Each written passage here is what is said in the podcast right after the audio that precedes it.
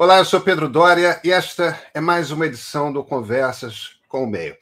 Meu entrevistado essa semana é o cientista político Miguel Lago, ele é diretor executivo do IEPS, do Instituto de Estudos de Políticas para a Saúde, mas ele é também professor de ciência política na Universidade de Colômbia, em Nova York, e da Sciences Po, que é talvez a maior escola europeia de ciência política. Uma escola que, em Paris, forma uma quantidade imensa dos políticos franceses. Bem, tivemos no último domingo a, o primeiro turno das eleições francesas. Vamos ter um novo embate, exatamente como na última eleição, entre o presidente Emmanuel Macron, que é um liberal, e a candidata da direita radical, alguns classificam como extrema-direita Marine Le Pen, da Frente Nacional, alguns classificam ela, inclusive, como, como fascista. E nesse movimento de ascensão das extremas-direitas, nessa eleição em particular, olha, a Le Pen pode virar presidente da França. E se ela virar presidente da França, isso quer dizer que ainda essa, esse ano ela presidirá também a União Europeia. De repente vamos ter uma pessoa autoritária da direita mais dura, é, com, com sérios problemas de preconceitos, inclusive raciais, xenófoba, tudo mais, no governo da União Europeia, uma pessoa que é extremamente próxima de Vladimir Putin, no comando da União Europeia, no momento em que o Putin e, e acaba de invadir a, a, Ucrânia. Quer dizer, a gente começa a perceber o, o tamanho das repercussões que isso pode ter. Agora, vem cá. O que está acontecendo na França?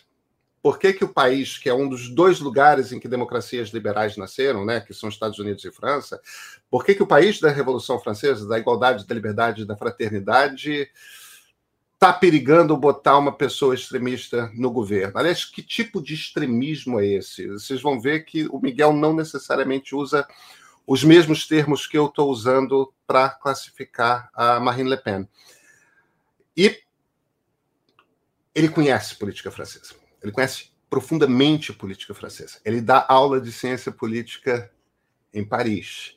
Por isso mesmo, acho que tem poucas pessoas tão capazes de nos é, é, de desenhar o que está acontecendo na França.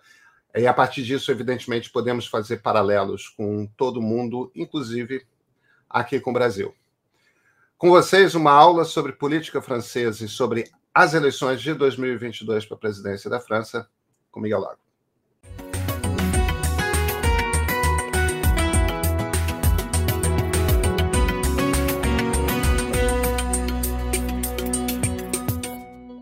Miguel Lago, muito obrigado por ter aceito o convite aqui para a conversa.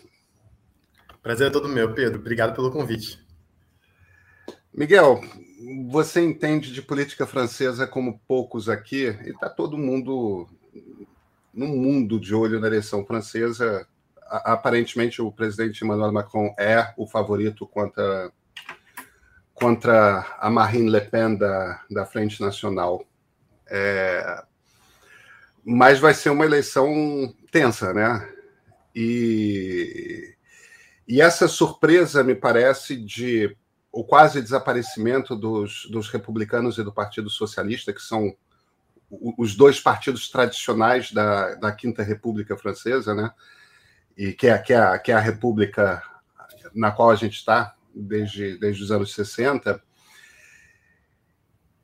esse crescimento imenso dos populistas, tanto à esquerda quanto à direita, essa essa tendência de os eleitores da, da esquerda radical, muitos deles cogitarem o voto numa candidata que está ali entre a direita radical e a extrema direita, Miguel, explica essa bagunça. Ah, vou, vou, tentar, Pedro, mas acho que você já começou muito bem no ponto de partida de ontem, que eu achei que ficou ótimo. Já foi uma bela, bela introdução ao, ao tema que é complicado. Vamos lá, vou tentar te dar um pouco da minha interpretação. É, bom, primeira coisa, sobre o Macron. Né? É, o Macron teve um resultado bastante excepcional para um presidente que é candidato à reeleição na França. É que no Brasil a gente está acostumado a ser candidato à reeleição ter 40, 30 e tantos por cento de votos. Na França isso não é normal. É, então, desde o De Gaulle, que provavelmente foi a maior figura do século na França, é, só o Mitterrand é, teve uma, na, na, na, sua candidatura à reeleição, teve um desempenho melhor do que o Macron ah, entre os candidatos à presidência que tentavam se reeleger. O Giscard d'Estaing não teve, o Chirac não teve, o Sarkozy não teve, o Hollande nem sequer foi candidato. Então, acho que já começa dizendo o Macron teve votos superiores aos votos que ele teve na primeira eleição dele, que também é primeira vez. Geralmente, você, é, é, os presidentes, é, uma vez eleitos, eles perdem boa parte do apoio desse eleitorado. Então, a, a, campanha do Macron, em tese, parecia enfim, que o governo dele, ele fez um governo relativamente bom do ponto de vista uh, dos resultados das, das, políticas públicas, da economia do país, etc.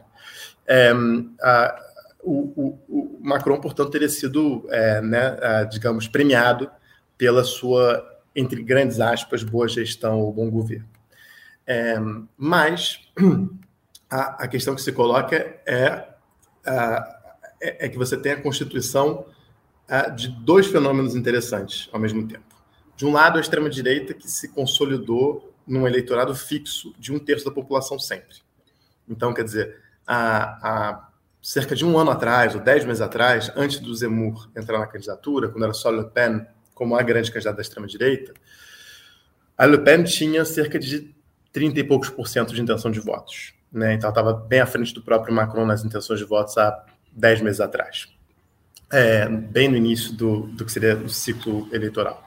É, com a entrada do Henrique Zemmour, e é importante ressaltar, o Henrique Zemmour, para quem não sabe, é um jornalista, um comentarista político é, de grande sucesso na França, e que, e que teve grande sucesso a partir do momento em que ele deixou de ser um comentarista político sério e passou a ser um comentarista, a, a, enfim, um, um, emissor de opinião, ou digamos assim, uma, uma figura pública que ah, encarnava todos os piores preconceitos da sociedade francesa.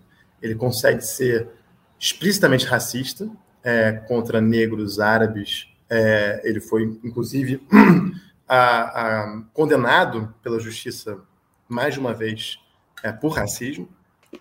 Ele, a, ele é abertamente misógino. O primeiro livro dele que ele realmente conseguiu vender bem, que foi um best-seller, é um livro justamente atacando o fato das mulheres entrarem na política, dizendo que a partir do momento que as mulheres entraram na política, a política basicamente se emasculou e perdeu o poder. Enfim, uh, ele é, apesar de ser judeu, uh, ele, eu não diria que ele é antissemita, quem sou eu para dizer que, uh, que ele seria antissemita, mas ele é considerado como antissemita por uma série de judeus importantes na França, e ele, ainda que não venha a ser antissemita, porque é, é difícil você imaginar um judeu que seja antissemita, mas ele certamente, isso com certeza, ele trouxe de volta o antissemitismo e normalizou o antissemitismo no discurso público francês, que é uma coisa que teve sempre presente na França até a Segunda Guerra Mundial. E que da Segunda Guerra Mundial em diante houve um esforço grande é, de você tirar o antissemitismo do debate público. A França é profundamente antissemita, é uma sociedade extremamente antissemita. É, a, basta lembrar quando eles legalizaram o aborto nos anos 70, no governo de direita.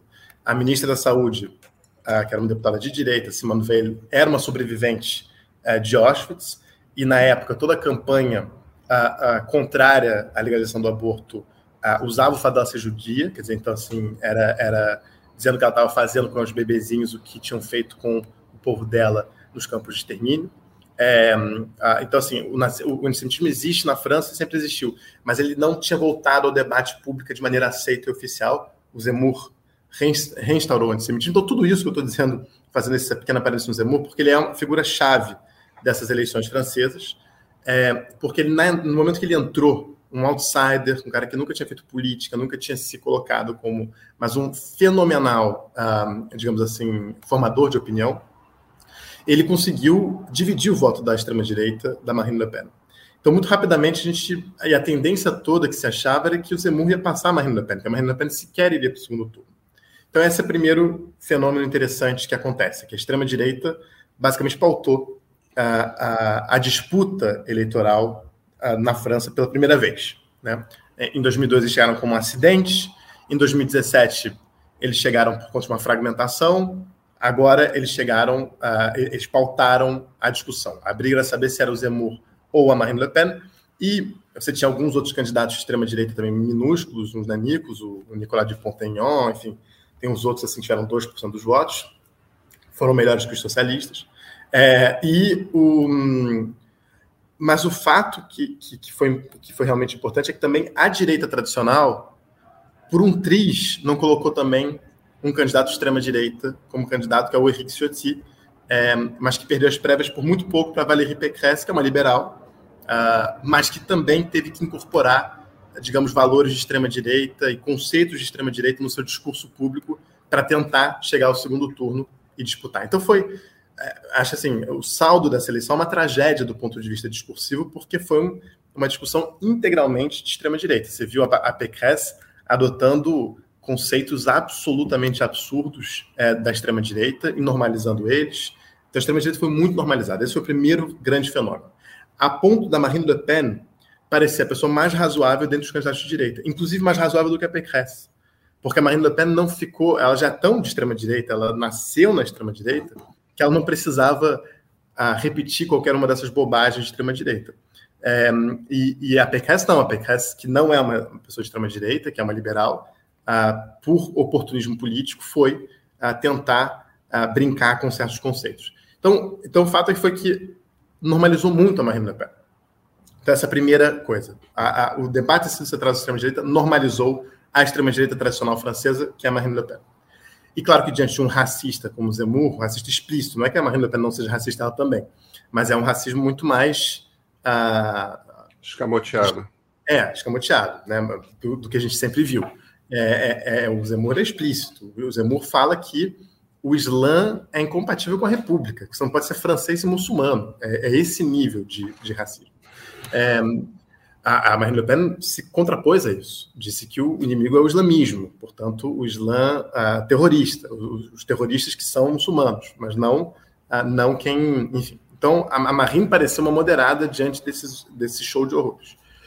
Por outro lado, tem um eleitorado que já tem se constituído na França, já nas últimas eleições, e que eu acho que agora está mais sedimentado, que é um eleitorado efetivamente popular. Ele não é de esquerda, ele não é de direita, ele é um eleitorado popular o que, que eu digo por popular?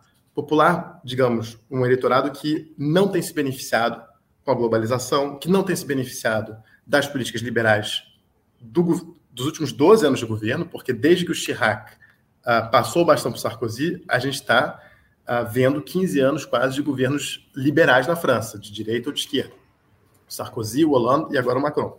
É, então, uh, e, que não, e que, e que tem surtido certos efeitos. A França nos números macroeconômicos tem, uh, tem demonstrado que está tá bombando, mas do ponto de vista da desigualdade piorou, do ponto de vista da inflação está muito pior, enfim, tem uma série de, de questões que a vida está mais dura para as francesas que são mais humildes. E não existe nenhum tipo de. você vê que o Partido Socialista abandonou completamente é, esse grupo, o Partido Comunista já é inexistente há muitas décadas, praticamente. Então, a, a esse eleitorado popular, que sempre se dividiu entre direita e esquerda, né? Porque os, os operários votavam na direita na França, metade, metade, era metade comunista, metade golista. É, então, você, você vê que uh, esse eleitorado acabou indo todo ou para Marine Le Pen ou para o Jean-Luc Mélenchon, que acho que é a grande figura também do ponto de vista do espectro de esquerda dessas eleições. E acho que é por isso, por ter esse eleitorado popular, que é disputado pessoa a pessoa entre a Marine Le Pen e o Jean-Luc Mélenchon, que muitos desses eleitores vão pro Jean do Jean-Luc Mélenchon para Marine Le Pen. Porque é, é, é, não é que todo o eleitorado da Marine Le Pen é o mesmo eleitorado do Jean-Luc Mélenchon. Não é. O Jean-Luc Mélenchon também tem gente de esquerda dentro do eleitorado dele. Mas ele tem um eleitorado popular, que não é a esquerda progressista, a universitária, etc., que prefere ele do que um socialista, por exemplo.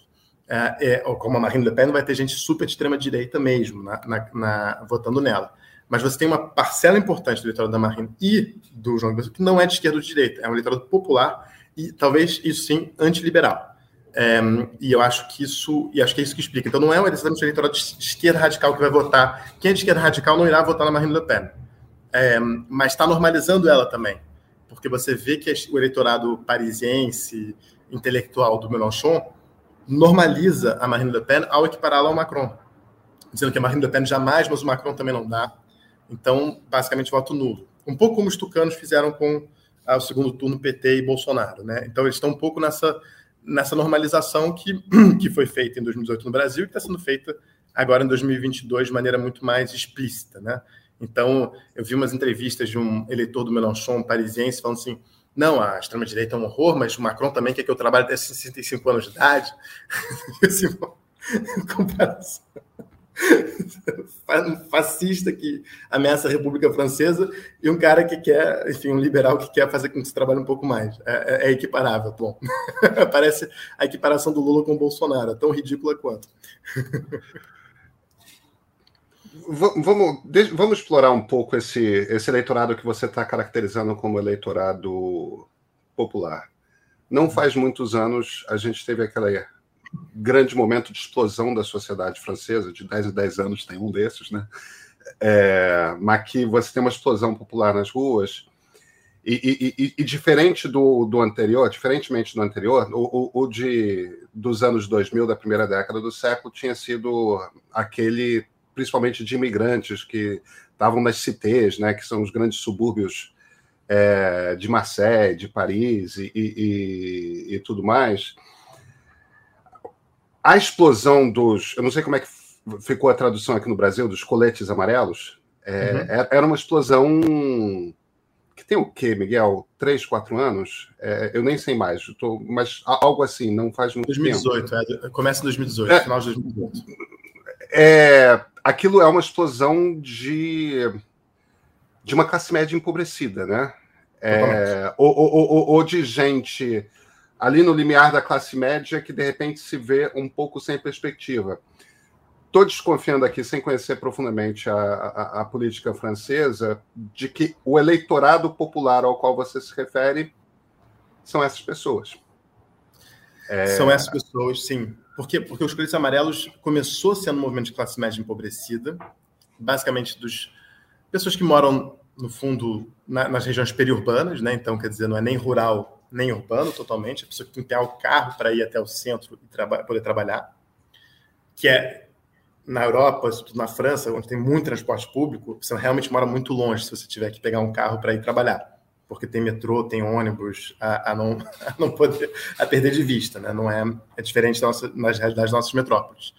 Mas então, quer dizer, são as pessoas que moram a uma hora e meia de Paris, é como se morasse em Petrópolis e trabalhasse no Rio, digamos assim. Né? É, uhum. Então, a, digamos que é, esse pessoal começou com os legiões, porque, claro. Para nosso, para quem estiver nos assistindo, é um pouco você morar em Santos e ter que ir para São Paulo. É isso. É, é isso. Para ter uma, equivalência, uma equivalência também paulista. Isso, é verdade, é verdade. uh, então, então, acho que tem.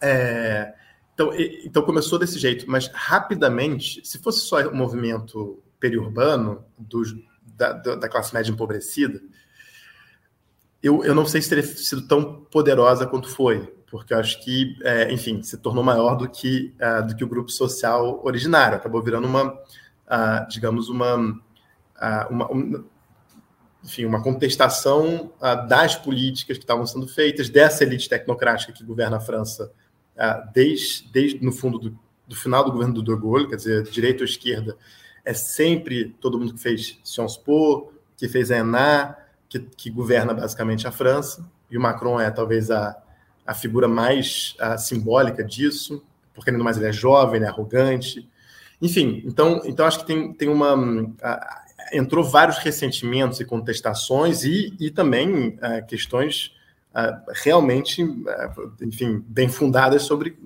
custo de vida na França.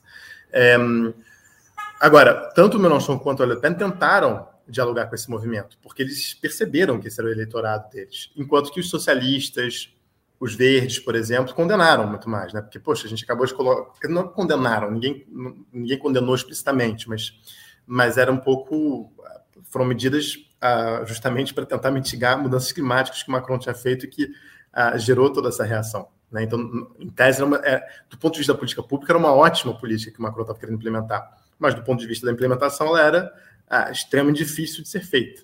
É, e como Macron é extremamente arrogante, extremamente tecnocrático, uh, ele acha que só porque uma política é boa, em tese, que ela deverá ser aplicada e que você aplica na marra.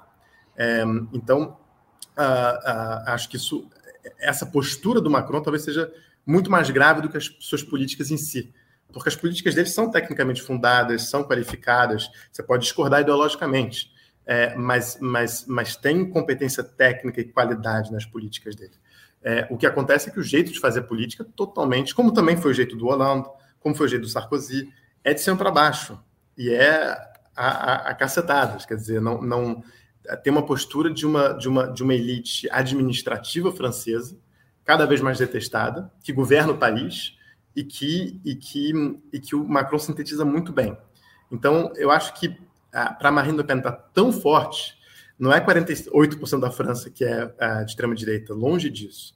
É que a França está muito cansada de ter a mesma elite sempre governando a França. É, e governando desse jeito a França. então, acho que tem um. e isso que é perigoso nessa eleição agora de segundo turno, porque não tem nada a ver esse segundo turno com o segundo turno de cinco anos atrás muito embora sejam os mesmos personagens. Mas há cinco anos atrás era uma era candidatura de extremo centro, do centro radical. Macron era a síntese da centro-direita com a centro-esquerda, é, ou da esquerda moderada com a direita moderada. E a Marine era uma candidata de extrema-direita, claramente. Queria sair do euro, queria fechar tudo, ultra anti-imigração, estava muito mais radicalizada do que ela está agora.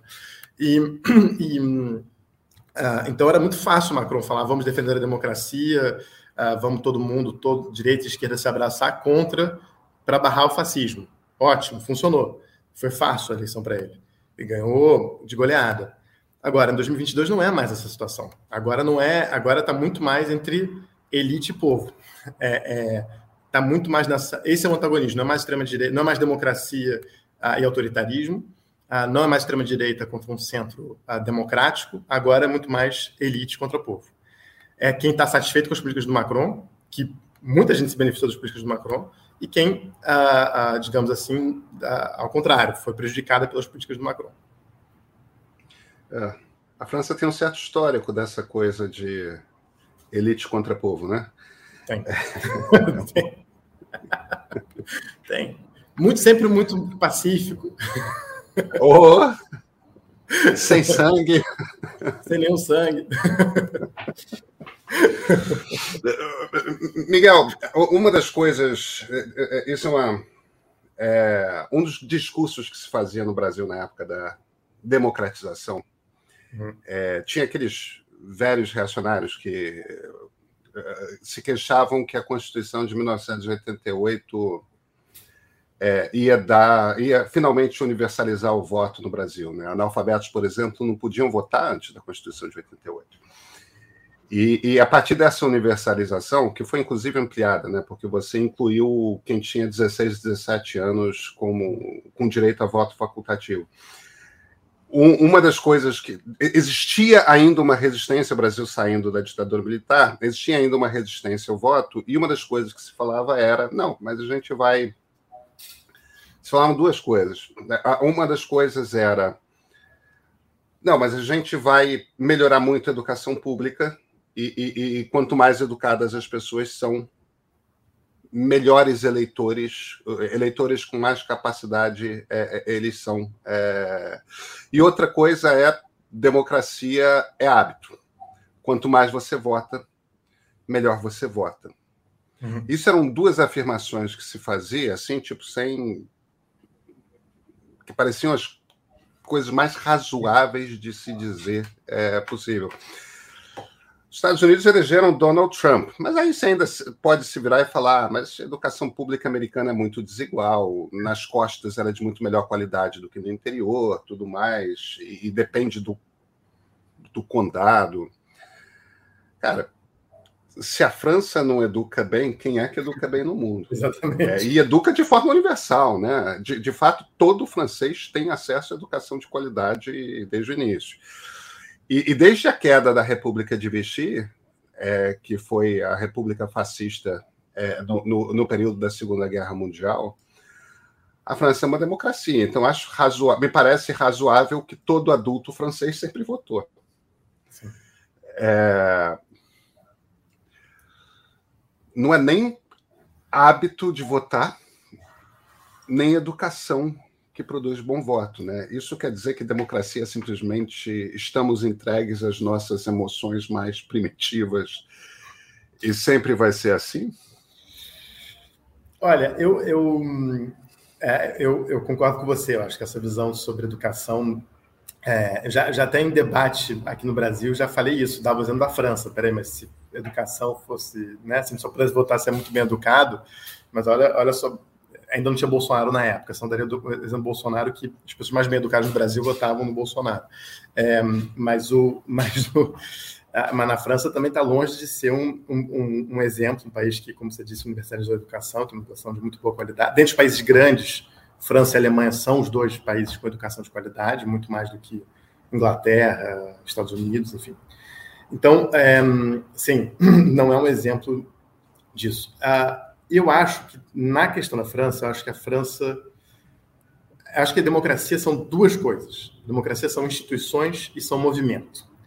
E a gente muitas vezes, a gente muitas vezes quem trabalha o movimento menospreza as instituições e quem trabalha as instituições menospreza o movimento.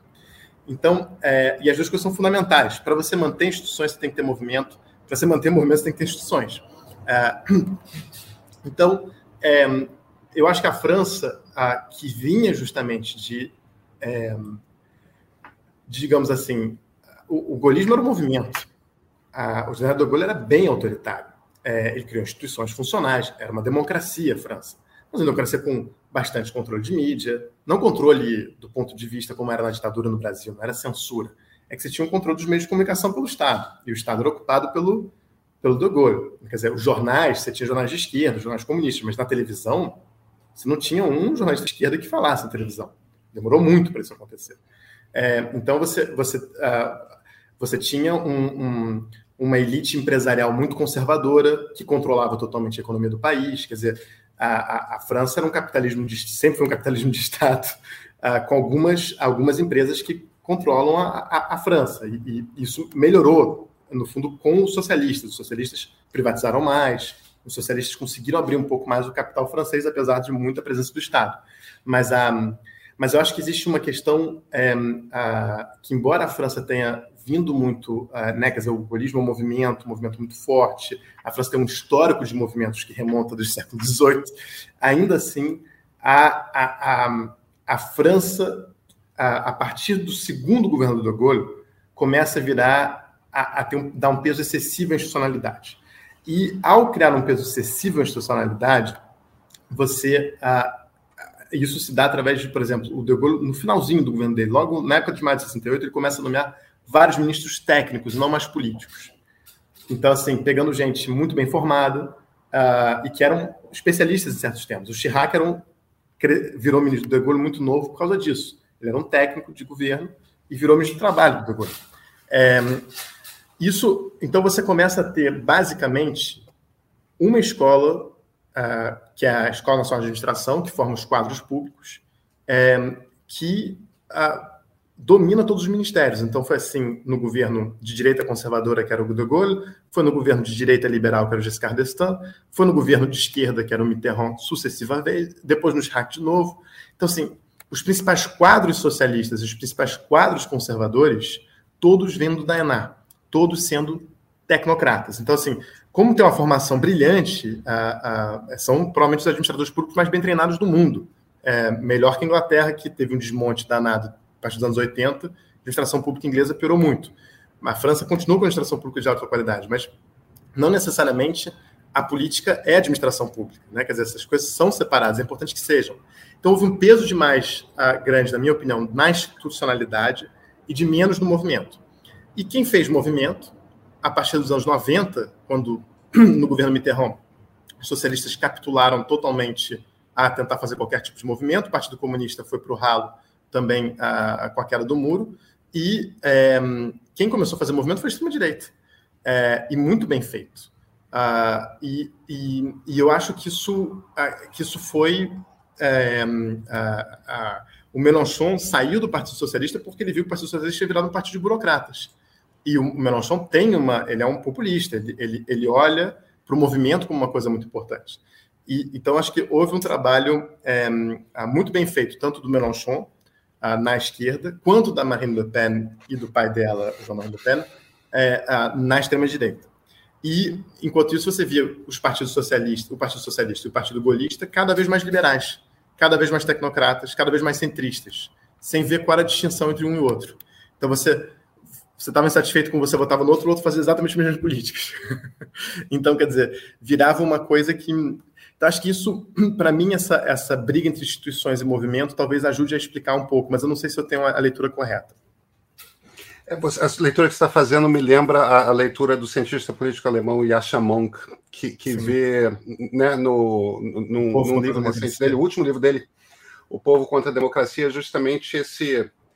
É como se o lado liberal e o lado democrático entrassem em conflito. E, e, o que ele está falando, de certa forma, é o lado democrático é aquele lado sem as instituições liberais que garantem a igualdade de todos perante as leis, que garantem uma qualidade de administração pública, tudo mais, um corpo técnico no Estado, etc, etc, etc. E o lado democrático, o lado das pessoas que são eleitas, né? É como se esses dois pedaços que deveriam trabalhar juntos entrassem, entrassem em conflito. É, é, é um pouco essa leitura que você está fazendo, né? Sim, Sim, acho que na França é, porque houve um, houve um excesso de oportunismo por parte dos tecnocratas de ocupar todas as funções políticas, é, como se política fosse técnica, e não é. E a prova de que não é que é isso, mesmo com um bom governo como o do Macron, eu considero um bom governo, apesar de ter divergências ideológicas com o Macron. Mas, mas eu acho que o Macron fez um bom governo comparado aos predecessores dele. Ele teve crises tremendas. É, mas eu acho que vai perder. Então, quer dizer, talvez não perca. Vai Espero que não perca. Eu tô com esse feeling. Porque acho que é uma eleição muito apertada. Mas mesmo assim, não era para ter uma eleição apertada desse jeito. Não era. Ele fez um bom governo. Era para ele estar. Tá, ele tem uma queda de extrema direita contra ele.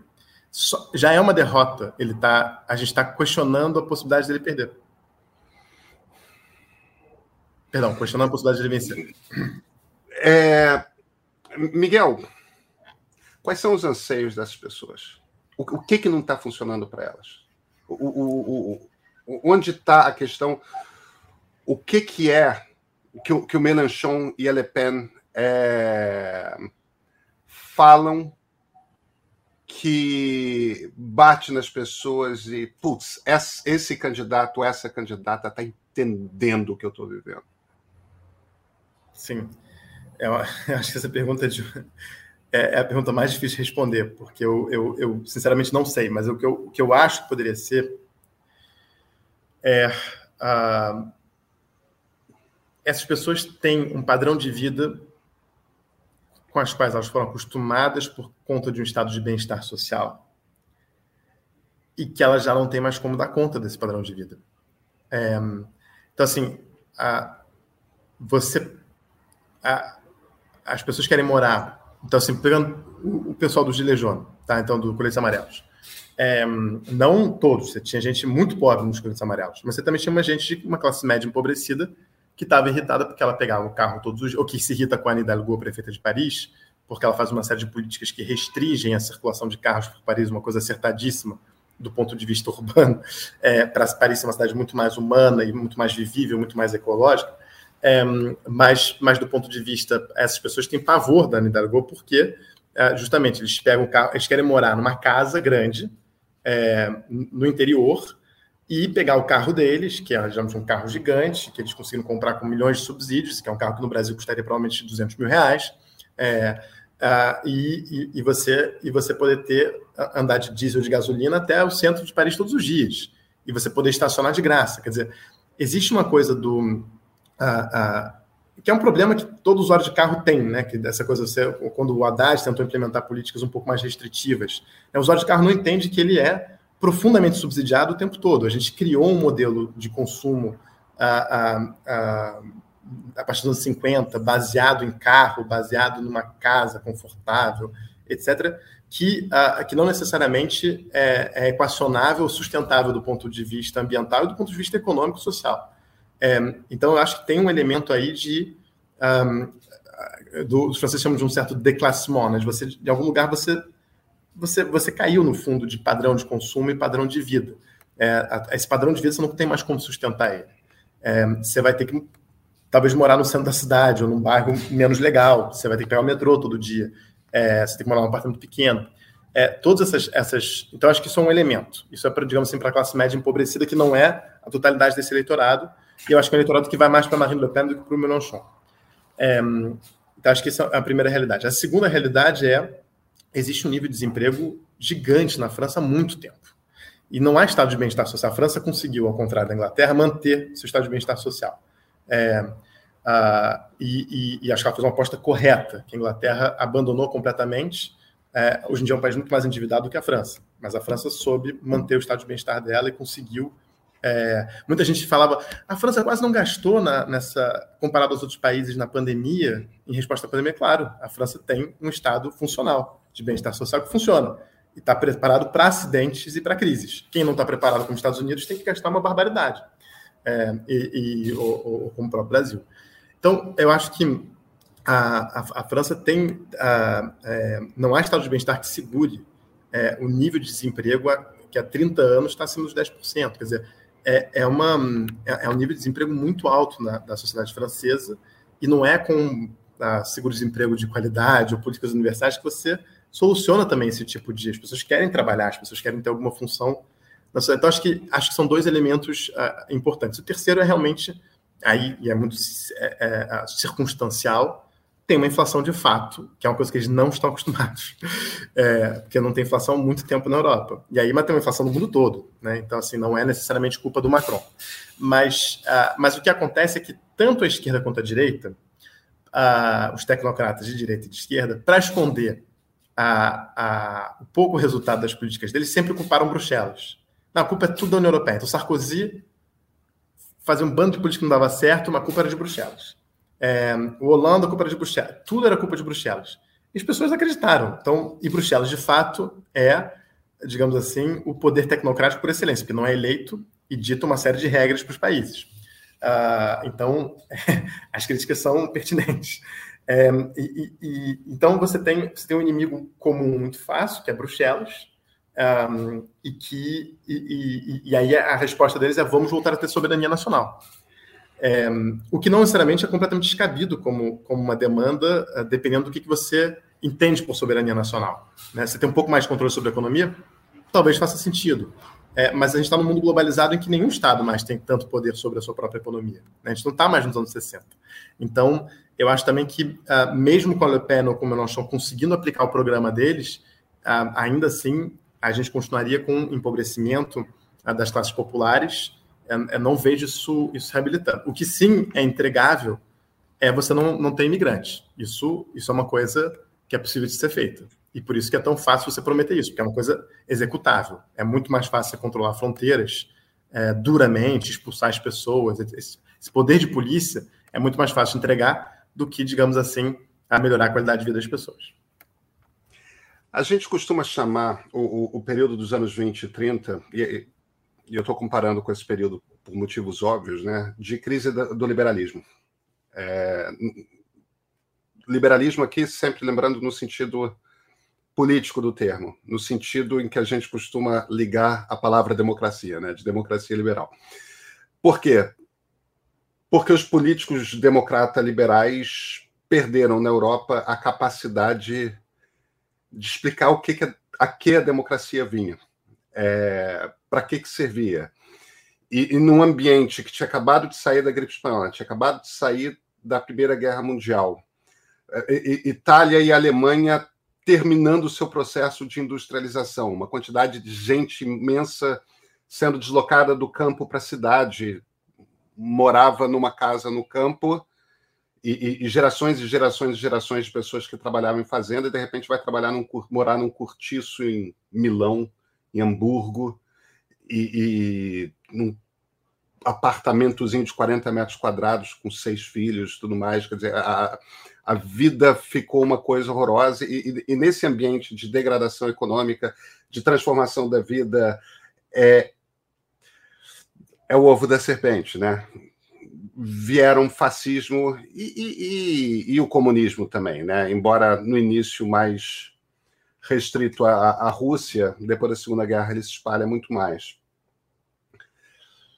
A gente está vivendo um pouco uma coisa similar, uma nova crise do liberalismo. As pessoas não estão entendendo como é que democracias funcionam por que, que elas são interessantes, é, por que, que elas são melhores. E, agora, os problemas grandes que a gente tem que resolver não vão embora, né, Miguel? É, mudança climática a gente tem que combater. Tipo, a gente tem que parar de usar gasolina. É, é, é bom para a sobrevivência das próximas gerações que gasolina fique mais caro. Entendeu? Não é ruim. É, é, isso não quer dizer que a nossa vida hoje aqui fique, é, fique mais fácil, mas a gente precisa encarecer, a gente precisa investir em, em energias limpas.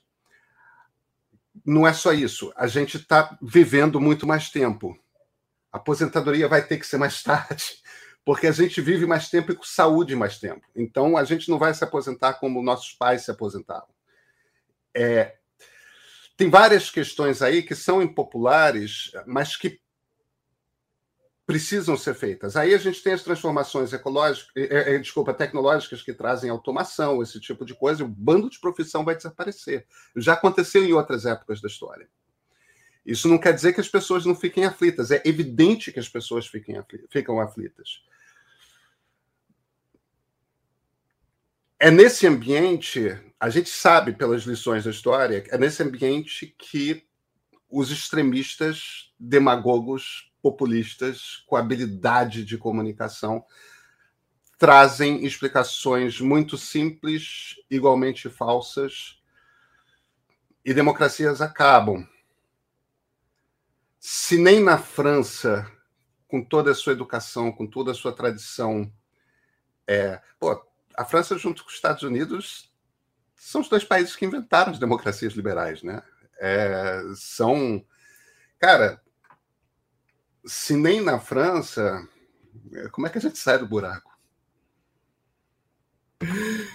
Não, é verdade, Pedro. É verdade. Mas olha só, acho que você, você, trouxe um ponto que acho que é muito bom e acho que isso prova por que, que o Macron. É, claro, as pessoas têm uma expectativa que é irreal.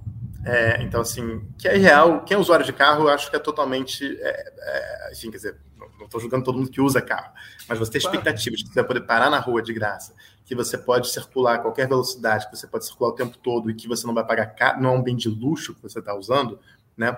É, pagar carro tem que ser que nem usar helicóptero, tem que ser assim, você tem que taxar bastante. Isso tem que dar opção uh, para transportes que sejam a, a base de energia renovável. Agora, o, então, assim, o Macron faz as políticas corretas. É evidente que tem que aumentar a idade da aposentadoria na França. Isso é, é irrealista se achar que as pessoas vão continuar se aposentando com 60 anos na França. É absolutamente. E, e viver até os 95, né? E, e viver até os 95, porque eles têm um, sistema, um dos melhores sistemas de saúde do mundo. Então, assim. e eles se alimentam muito bem, porque eles têm políticas uh, extremamente uh, sérias em controle de agrotóxico, água é limpa, várias coisas que nós não temos, por exemplo. Então, assim, as pessoas vão viver muito tempo na França. Então, claro que as pessoas têm que trabalhar mais tempo, isso é óbvio. Então, todas as reformas do Macron são corretas do ponto de vista técnico. Você taxar a energia a, a, a combustível sujo, diesel, gasolina, óbvio, mas tem que fazer para já, para ontem. Mas o problema é que o Macron faz isso e, ao mesmo tempo, ele diminui o imposto de grandes fortunas. Ele é, o, o, o, fato é que tem a, a desigualdade está aumentando na França. E ela está aumentando também por ser fruto de política, de políticas liberais que colocaram, ah, certamente, ah, tomaram uma série de medidas tecnicamente, ah, tecnicamente corretas, mas que não foram implementadas de maneira equânime.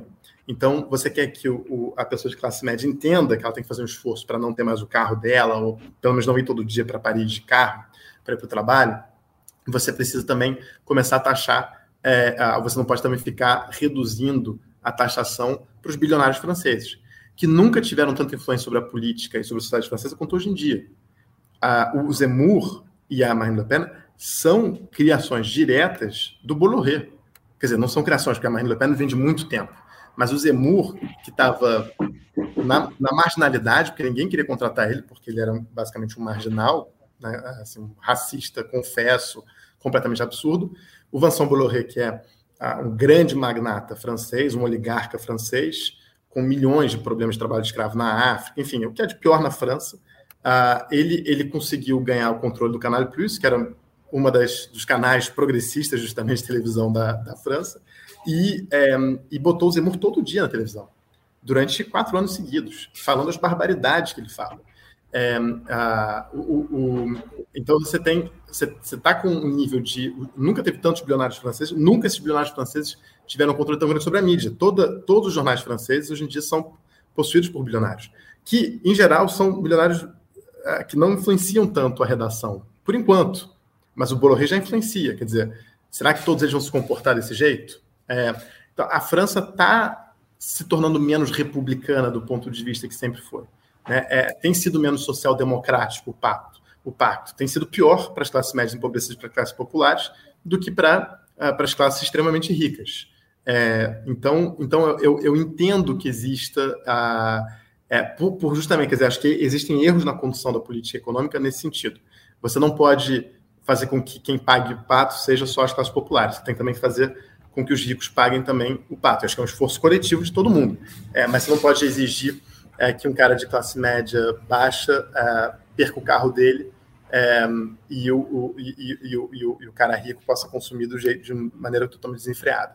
Então, acho que isso é, isso é uma primeira coisa. Isso não acontecia antigamente, nem nos governos de direita, isso que é importante. A França não é um país liberal, a França é um país conservador. É, a França é um país conservador, não no sentido do Bolsonaro, que não tem nada de conservador. Mas a direita francesa, o Chirac foi prefeito de Paris durante 15 anos. Ele nunca deixou abrir um shopping em Paris, que foi que preservou Paris. Paris é uma cidade que tem que, que essa, essa coisa agradável de andar pelas ruas de Paris é graças ao Chirac, que ele não deixou, quando tinha lobby dos shoppings em todas as cidades do mundo, que abriram shoppings em tudo quanto é centro de cidade, no mundo todo, o Chirac não deixou entrar. E o Chirac estava longe de ser um cara de esquerda, o Chirac era um cara de direita conservadora. Então, quer dizer, eu acho que existem certas atitudes que, que, que, que sempre mantiveram uma certa, uma certa civilidade, uma certa, digamos assim, uma coisa civilizada francesa que, e que se dissipou a partir do Sarkozy. Você começa a ter muita desoneração fiscal para os mais ricos e você tem feito políticas de limitação ao consumo dos mais pobres. Então, é natural que exista essa, digamos assim, essa, a, a, esse, esse conflito, essa frustração. É, agora, eu não sei, é, certamente Marine Le Pen não canaliza da melhor maneira. e eu acho que o Mélenchon, ele é, eu acho que o é uma figura muito interessante, tá? Eu acho que o Mélenchon não é uma esquerda, ele, ele, ele é pessoalmente esquerda radical, não tem nenhuma dúvida disso. Mas eu não acho que o movimento dele seja um movimento de esquerda radical. Ah, eu acho que ele é ah, um movimento é, populista, com valores de esquerda, não há nenhuma dúvida, ah, mas que está tentando justamente construir um movimento democrático para a França. É, o Mélenchon em si é um personagem, como toda liderança populista, extremamente é, polêmica, extremamente complexa, é, ah, diz várias bobagens, ah, mas eu não vejo de maneira alguma uma ameaça à democracia vindo do Mélenchon, de jeito nenhum. Ah, agora, o que existe sim no Mélenchon por oportunismo político, porque como ele sabe que o grande inimigo dele é a extrema-direita, é quem disputa o eleitorado do campo popular com ele, e ele entende, tanto ele quanto a Marine Le Pen entenderam que existe um voto popular que não vão ser os partidos tradicionais que vão ter. E vai ser ou ele ou ela. É, então, uma briga dos dois para ver quem é que ganha. É interessante você ver que nas últimas duas semanas, que o Mélenchon deu um crescimento incrível, é, sem um voto da esquerda, que a esquerda toda votou nos candidatos nanicos, os verdes, os socialistas, os comunistas, é, o Mélenchon, a, a, e quase tivesse tido um pouquinho, alguns esquerdistas tivessem tido um mínimo de bom senso para barrar a extrema-direita no primeiro turno, é, ele precisava de 1% dos votos, ele teria ido para o segundo turno contra a, o Macron, e o Macron teria derrotado ele facilmente, mas enfim. Seria outra, a democracia não estaria em risco na França agora se não fosse a esquerda. Acho que isso é importante dizer. A esquerda progressista é culpada do segundo turno entre Marine e Le Pen. Uh, entre Marine e, e, e da Marine está no segundo turno. O Mélenchon, eu acho que ele é. o que é interessante do Mélenchon é que ele justamente. eu perdi totalmente o fio da meada aqui, desculpa, Pedro. Não, tudo bem. Você estava você tava falando de que o, o, eleitor de esquerda progressista, ao decidir não votar Isso. no Mélenchon, é responsável pela ida da Marine Le Pen.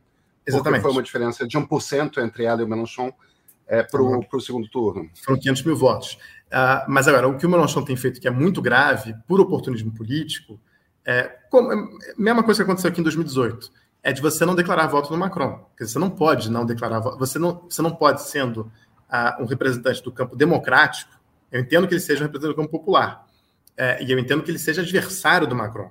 Ele tem que continuar sendo adversário do Macron, porque o Macron, de fato, ah, tem se apresentado como inimigo desse campo popular. Agora, é, ele, ele não pode ah, confundir as bolas. E, claro, ele fala nenhum voto para Marine Le Pen, mas aí lembra muito a postura ah, de vários tucanos nossos que foram fundamentais na construção da democracia no Brasil e que no segundo turno, quando você tinha um cara de extrema direita contra um professor moderado de esquerda, ah, ah, ficavam, claro, eram mais críticos ao Bolsonaro do que ao Haddad, mas ninguém declarou voto no Haddad. Então, eu acho que existem certos movimentos de oportunismo político é, que são graves em momentos como esse. Eu acho que é muito grave o que o Mélenchon está fazendo. O Mélenchon deveria estar tá convocando esse campo a votar no Macron com todas as críticas que você tem ao Macron. Mas você não pode normalizar que Macron e Le Pen são a mesma coisa.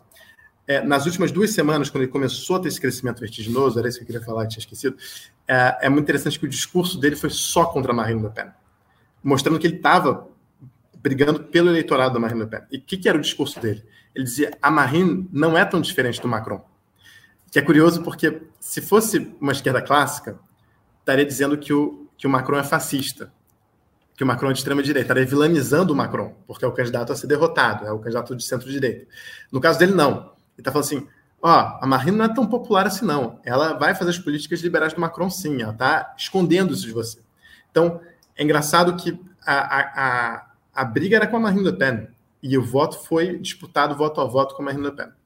Então, acho que isso isso faz com que o Mélenchon uh, seja uma candidatura interessante, porque acho que é um movimento democrático, popular e que é antifascista, porém, na hora do vamos ver, não apoia o Macron para valer. Né? Então, eu espero que até as eleições do segundo turno uh, o Macron tenha conseguido fazer uma aliança, uma frente ampla, como o Chirac conseguiu fazer em 2002. É, é importante lembrar que o Mélenchon foi o primeiro socialista, na época do Partido Socialista, a apoiar o Chirac em 2002, contra a, a, a extrema-direita. É, o Le Pen foi para o segundo turno contra o Chirac. Houve um movimento de união nacional. Os socialistas demoraram uns dois, três dias para aderirem. O primeiro era esse senador, Jean-Luc Mélenchon, do Partido Socialista, que imediatamente declarou voto na direita. Então, a gente está precisando que esse Mélenchon volte para que Macron possa ser eleito. Mas eu acho que, infelizmente, a, a, por oportunismo político, isso não vai acontecer, porque, claro, ele vai se descredibilizar junto ao campo popular se ele fizer isso. Mas, em alguns momentos, é importante você uh, perder uma eleição para governador uh, uh, e, e, defender a democracia. É importante você perder um pouco de eleitores do campo popular para defender a democracia. Acho que, no final das contas, esse é um valor que tem que ser a base de tudo. Mas a classe política, tanto no Brasil como na França, parece não ter tanta preocupação assim na hora do vamos ver. O que é uma França governada por, pela Frente Nacional, pela Marine Le Pen? O que, que a gente espera? É, é... O que, é isso? É... A França governada pela Marine Le Pen, eu acho que, primeiro assim, acho que tem, tem um pequeno detalhe aí que é fundamental. A França, esse ano, está presidindo a União Europeia. Então, ela não vai ser só presidente da França esse ano, ela vai ser presidente da União Europeia, a Marine Le Pen. Uma aliada do Putin, no momento que o Putin invadiu a Ucrânia. É...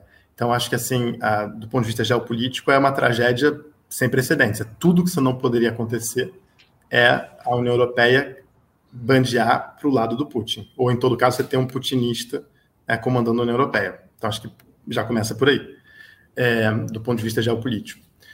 Uh, eu, eu, acho que a Marine Le Pen está é, tá longe de ser um Bolsonaro, tá? É muito melhor. É, é, muito melhor tecnicamente, porque a Marine Le Pen tem quadros no partido dela. É, uma extrema-direita que não, um, não é extrema-direita do. Uh, essa nova extrema-direita americana, brasileira, até francesa, né? O Zemmour é muito mais o, a contraparte do Bolsonaro. Isso é interessante você ver, por exemplo, o, o Orbán faz todo ano aquele, aquela cúpula da demografia, né? Que é, que é a cúpula da extrema-direita global.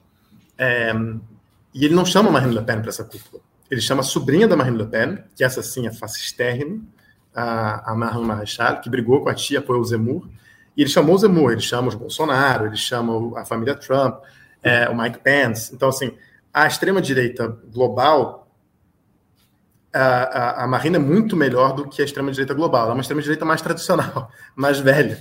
É, então, assim, ela é muito nacionalista, ela, tá muito mais, ela me parece muito mais preocupada com a França do que preocupada com o resto do mundo, né? Que acho que é diferente do Zemur. O Zemur tem, ele, ele é, um, é a cruzada cristãos e, e, e muçulmanos, embora seja judeu, mas é, é, é totalmente é, é cruzada, aquela lógica ah, ridícula. Stephen Bannon, Olavo de Carvalho. Bannon, ah, totalmente. Não, o Zemur é um pouco mais qualificado do que esses caras, porque o Zemur é um, é um intelectual que leu muito, tal, mas ele, mas ele é. Uh, mas, mas ele, é a visão de mundo mas é a visão de mundo, totalmente. É uma visão de mundo. Ele, ele fala isso. Ele fala quando te assaltam no, na periferia uh, em Paris, não é um assalto. Isso é um espólio de guerra, porque nós estamos em guerra há mil anos. É isso que ele fala. É esse nível de loucura. Samuel Huntington. não, é, é o choque. então ele, ele, então ele, ele, Tamarino não é isso. Ah, Agora, não dá para saber se a Marine não é isso, ah, porque ela se moderou nos últimos 10 anos barbaramente. E essa moderação pode ter ela expulsou, um... expulsou o pai do partido, né? Expulsou o pai, expulsou a sobrinha.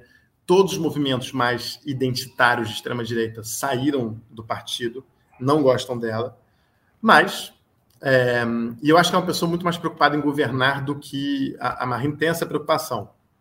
Mas, assim, eu não, eu, eu sinceramente não sei, não sei o que acreditar, ah, sendo filha de quem ela é, sendo, enfim, líder do movimento que ela é.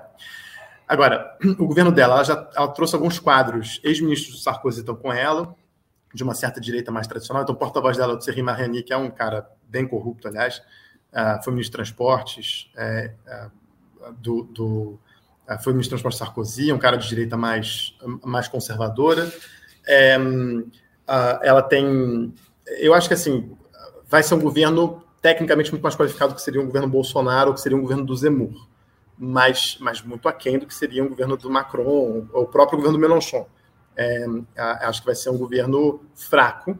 É, agora, com, a, com grande adesão das polícias, a, com grande adesão de uma parte do exército, é, eu acho que, assim, como todos os governos de extrema-direita, é, tem simpatias em, em, em corpos-chave do Estado.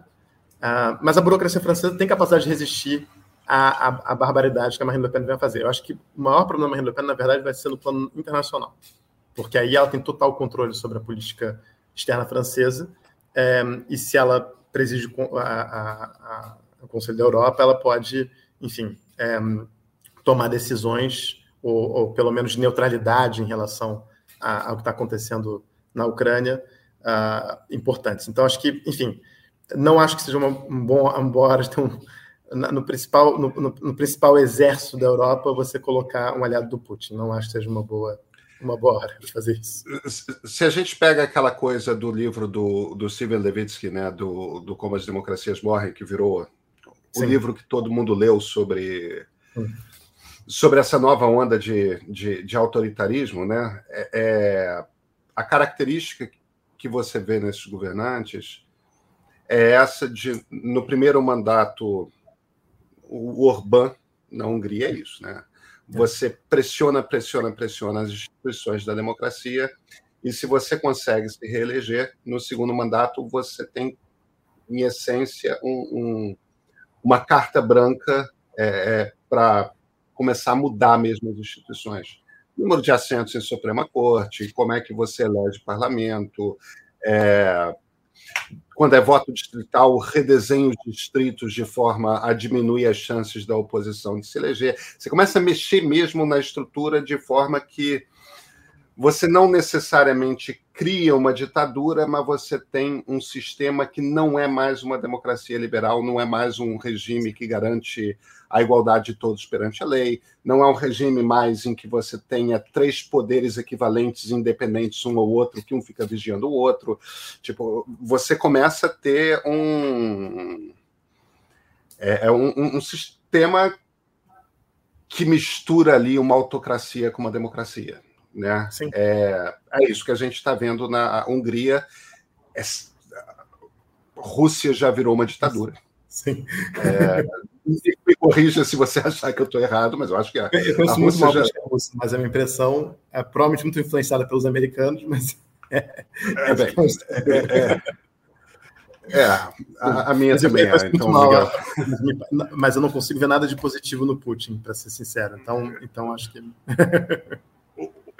O, você, você acha que Marine Le Pen seria isso? Seria alguém que ia começar a atacar por dentro as instituições que garantem que a democracia seja liberal, é, independência dos três poderes, é, todos iguais perante a lei, etc. É eu acho que, ela que a Marine Le Pen eu acho que ela tem que fazer isso, mesmo que ela não queira, porque ela se elege uma plataforma em que ela, ela, ela vai solucionar todos os problemas, né? É como o Bolsonaro. Eu, eu vou sonar tirando essa elite administrativa daqui. Então ela vai ter que fazer um escarcel. É, tem, tem a, a, coisa destrutiva do Bolsonaro, do Trump, não é só uma, um projeto de poder, é também a, um, um, compromisso com o seu eleitorado, porque é exatamente isso que eles propuseram. Né? O eleitorado votou neles para fazer isso. É, você culpa uma elite por um problema determinado, você tem que destronar essa elite. E não é fácil destronar essa elite que supostamente é culpada por todos os problemas, ainda mais na França, onde você tem carreiras de Estado muito poderosas e muito fortes. É, então, mas eu acho que ela vai fazer sim, acho que ela vai tentar. Uh, qual, qual, é, o que, que, eu acho que tem de diferença entre a França, Estados Unidos e Brasil? A França, eu acho que tem uh, uma, uma, tem uma máquina pública incomparável com os americanos ou com a brasileira. É, tem um Estado de verdade, é, com administração de verdade, com corpos uh, administrativos ultracorporativistas, milhões de problemas, né, com todos os lados negativos que se existe, mas que em momentos é, ditatoriais ela em tese, se supõe que ela poderia resistir. É importante lembrar que a administração pública francesa foi fundada na premissa de você combater o fascismo. Ela, ela nasce em 45, a, a Escola Nacional de Administração, que o Macron acaba de basicamente fechar, uh, enfim, mudou o nome, ele mudou a lógica. Uh, ela tem milhões de problemas, a elitismo, a tecnocracia, etc., mas ela nasce com princípios democráticos. Por que, que ela nasceu com princípios democráticos? Quando a Alemanha invadiu a França em três semanas, você teve basicamente todo, todo o poder judiciário francês, toda a elite administrativa francesa, que não era concursada, que era aquela coisa patrimonialista uh, latina, uh, que a gente conhece bem, é, todo mundo, todos os juízes ficaram do lado alemão, do lado do invasor. Teve um juiz que resistiu, um desembargador, enfim, juiz que resistiu na época, que pediu demissão, foi preso, foi morto, uh, que se não me engano se chama C. ele, ele, ele tinha sido ministro da administração no governo socialista alguns anos antes, e ele tinha proposto a criação de uma escola nacional de administração para você justamente ter um corpo autônomo que fosse comprometido com os valores da República e da democracia. Então, em 45, quando De Gaulle assume o governo provisório, ele a primeira coisa que ele faz é criar essa escola. Ele entendeu que a administração traiu a França. Então, você tem que ter uma administração que seja comprometida com os valores democráticos. É claro que essa administração é mais comprometida consigo do que com os valores democráticos. Não há nenhuma dúvida como, como todas as corporações tendem a ser. Mas, uh, mas a gente vai ter que ver esse teste com a Marine Le Pen. Será que ela vai, eles vão resistir ou não? Acho que tem uh, bons indícios deles resistirem. Qual o lado negativo?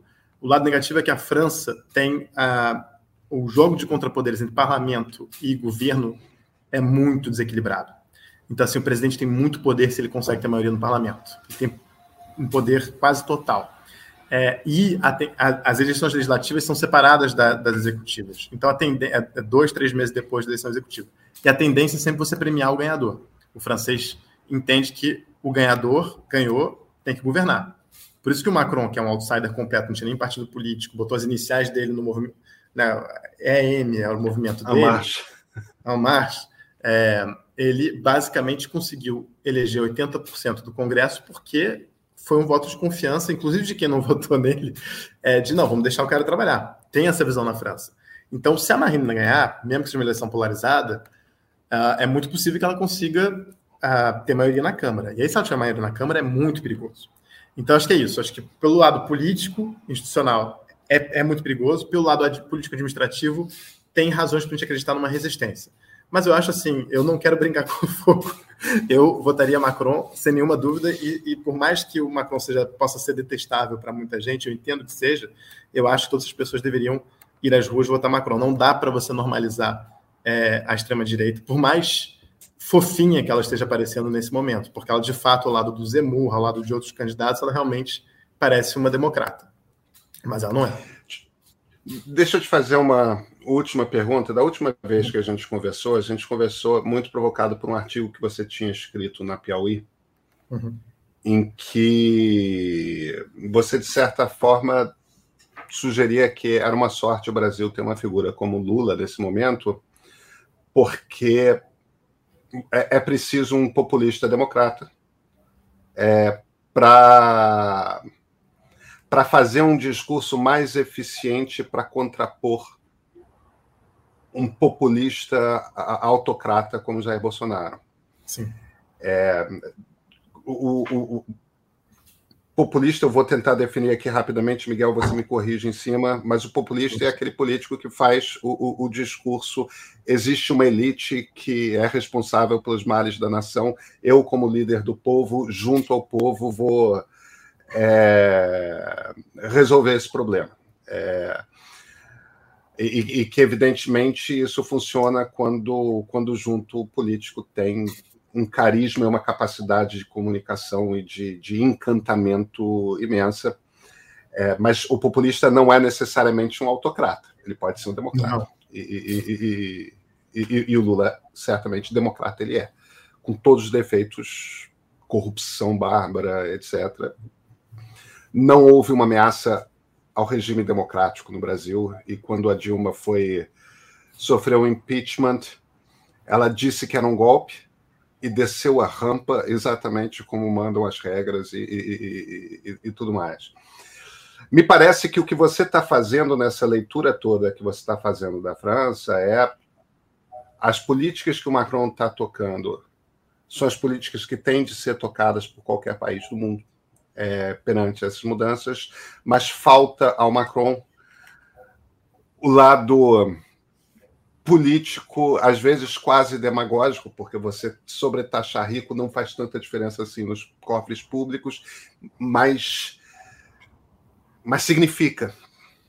Mas é percebido como uma coisa de estamos todos é, dividindo o, o, os sacrifícios. É, é, parece, pelo que você está falando, é que falta essa capacidade de fazer certos gestos que trazem o eleitorado junto. E esses são gestos muito mais simbólicos do que práticos do ponto de vista da, da, da, da, da política pública. É, é, isso, de certa forma, que é, está faltando à França, é isso que está faltando ao mundo, a essa os políticos têm de ser mais populistas nesse momento para conseguir fazer as transformações das quais o mundo precisa?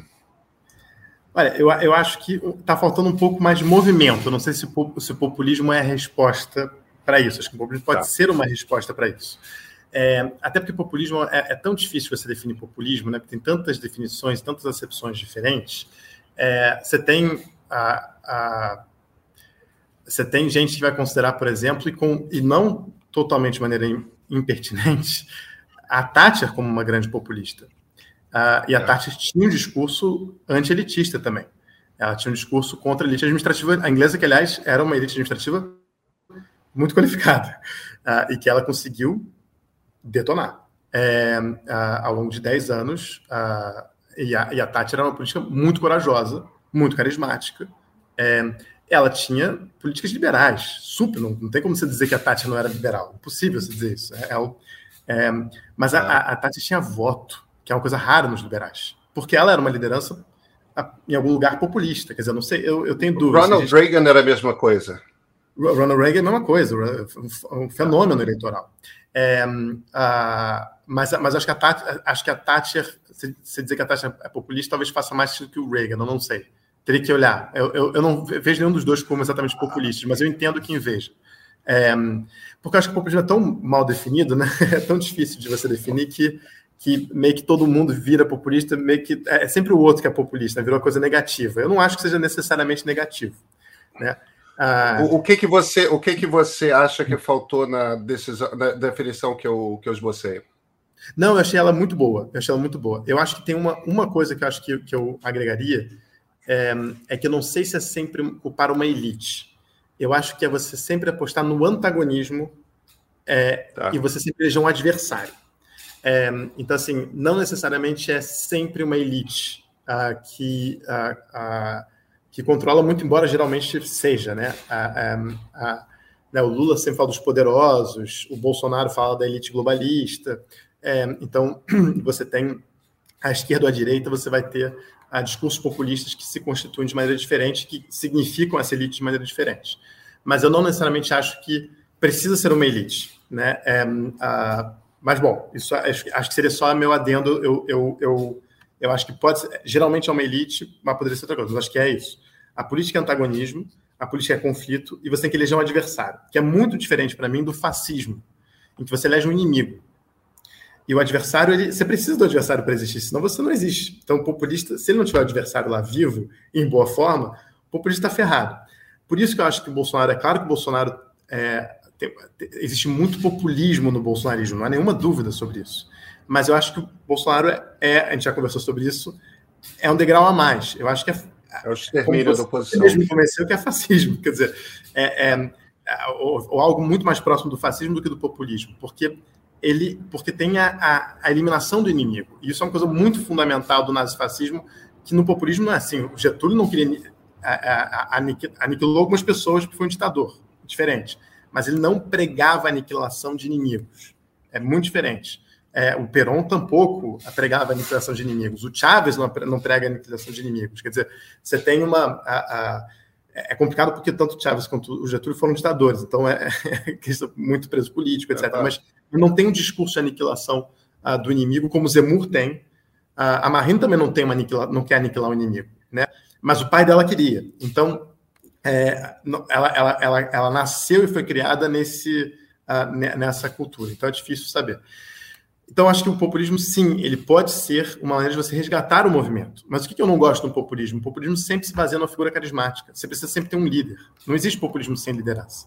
É, e eu não sei se seja necessário você ter, para ter uma democracia profundamente é, é, é, vibrante e, e, com muito movimento e com respeito total às instituições, gente precisa de um líder. Porque muitas vezes o líder carismático vai acabar se enfrentando com as instituições. E eu não sei se isso é a melhor coisa é, que existe. Então, assim, todos os líderes carismáticos populistas que eu admiro, então o De Gaulle, por exemplo, é, o Getúlio, se confrontaram em algum momento com a, a instituição. E a, e, a, e a tendência à tentação ditatorial é muito forte quando você é uma pessoa muito querida, muito e é tudo muito baseado em você. Então, acho que acho que é, é eu acho que o movimento é muito importante. Se for por populismo, é um mal menor. Ah, mas acho que tem opções muito mais interessantes que é realmente eu venho da, da turma da democracia participativa, então não é tanto da a, né, movimentos sociais. Eu acho que é muito mais interessante quando isso é horizontalizado, muito mais do que do que do ponto de vista de você ter uma liderança. Mas acho que na ausência e na situação que a gente está vivendo hoje em dia, sim, precisamos que lideranças políticas sejam e que são comprometidas com a democracia façam como o Mélenchon fez. O Mélenchon era um socialista e ele mudou totalmente. Ele saiu o, o, discurso dele não tem aqueles vícios de, de, de, de, de esquerdismo no vocabulário, é, a, ele não tenta ser politicamente correto sempre. Ele, ele, ele, ele, ele constituiu um discurso poderoso, o Mélenchon. Agora, claro, você pega um eleitor, os meus amigos todos franceses olham para o Mélenchon acham acham uma coisa muito impura, né? Preferem votar num ecologista, ou num comunista, ou numa socialista, não votam no, no, no, no Mélenchon. É, e eu entendo, porque realmente é uma figura muito que pesa muito. É, ele é um pouco um golista de esquerda. É, não, é, não é óbvio também a, a, a, figura. Mas eu acho que sim, acho que o populismo democrático ele, ele, ele pode ser a, talvez a, a nossa maior a boia de salvação nesse momento específico em que a extrema-direita está com toda a força no mundo todo. É, acho que muito mais do que o centro liberal tecnocrático, que eu acho que teve contribuiu muito para as nossas democracias mas acho que se esgotou um pouco esse ciclo. É, e, e, e, acho que eles vão voltar em algum momento. Mas acho que nesse momento a gente, a, a, a gente tentar fortalecer o centro tecnocrático e liberal, é, a, sem que ele mude, eu acho que a, gente vai abrir um espaço muito grande para a extrema-direita. Então, eu estou na torcida gigante para o Macron ganhar as eleições, mas o Macron não vai poder, não vai conseguir essas eleições se for simplesmente o Macron do primeiro turno. Ele vai ter que ser, ele vai ter que ser como o Chirac foi em 2002, ele vai ter que ser realmente a liderança a, popular de uma nação toda contra a extrema direita, e eu não vejo ele com essa capacidade de fazer isso. É, e é isso, por isso que eu estou tão pessimista e, e, e, com medo, porque acho que o Macron não entende por que, que, as pessoas. É um pouco aquela coisa. As pessoas são burras, não entendem o que eu estou fazendo. Estou fazendo as coisas certas. Sim, você está fazendo as coisas certas, mas, mas não, não necessariamente você está fazendo da maneira correta. E as pessoas não são burras. Né? Então acho que tem um pouco. É um pouco isso que essa, essa arrogância tecnocrática ela, ela é muito problemática, é uma grande ameaça para os valores liberais hoje em dia. Quer dizer, quando você fala de movimento, você está falando, em essência, precisa de engajamento popular. As pessoas precisam Exatamente. estar animadas e elas precisam fazer parte da, da conversa, da discussão, precisa de uma certa militância, precisa de uma. Sim, Sim as políticas públicas têm que ser apoiadas pelas pessoas. Né? Por que, o NHS na, na Inglaterra, a Thatcher destruiu a administração pública inglesa inteira, mas deixou o sistema de saúde de, do jeito que estava? Porque se ela mexesse, ela estava a, é, a, é, tanto a direita quanto a esquerda, a, a, o, o, sistema de saúde inglês, a universalidade de saúde foi uma conquista não dos, social, não dos trabalhistas, foi uma conquista dos ingleses. Isso foi, ah, digamos, apropriado pelo, pelos ingleses. A taxa não, não, quer dizer, claro, ela fez várias micromudanças, ah, como ela fez em tudo, como todo mundo faz, mas ela não destruiu o NHS, sendo que ela destruiu todo o resto ah, da política do Estado de bem-estar. Então, é, uh, isso é porque tinha uma população que conseguiu defender isso. Que bom que o NHS, apesar de estar muito pior do que ele era, ainda existe. Existe uma política de saúde minimamente decente na Inglaterra, que é o, o que sobrou de um estado de bem-estar na Inglaterra. Todo o resto está uh, um país muito mais complicado, uma sociedade muito mais complicada do que a francesa. Miguel Lago, muito obrigado pela conversa. Obrigado a você, Pedro. muito obrigado.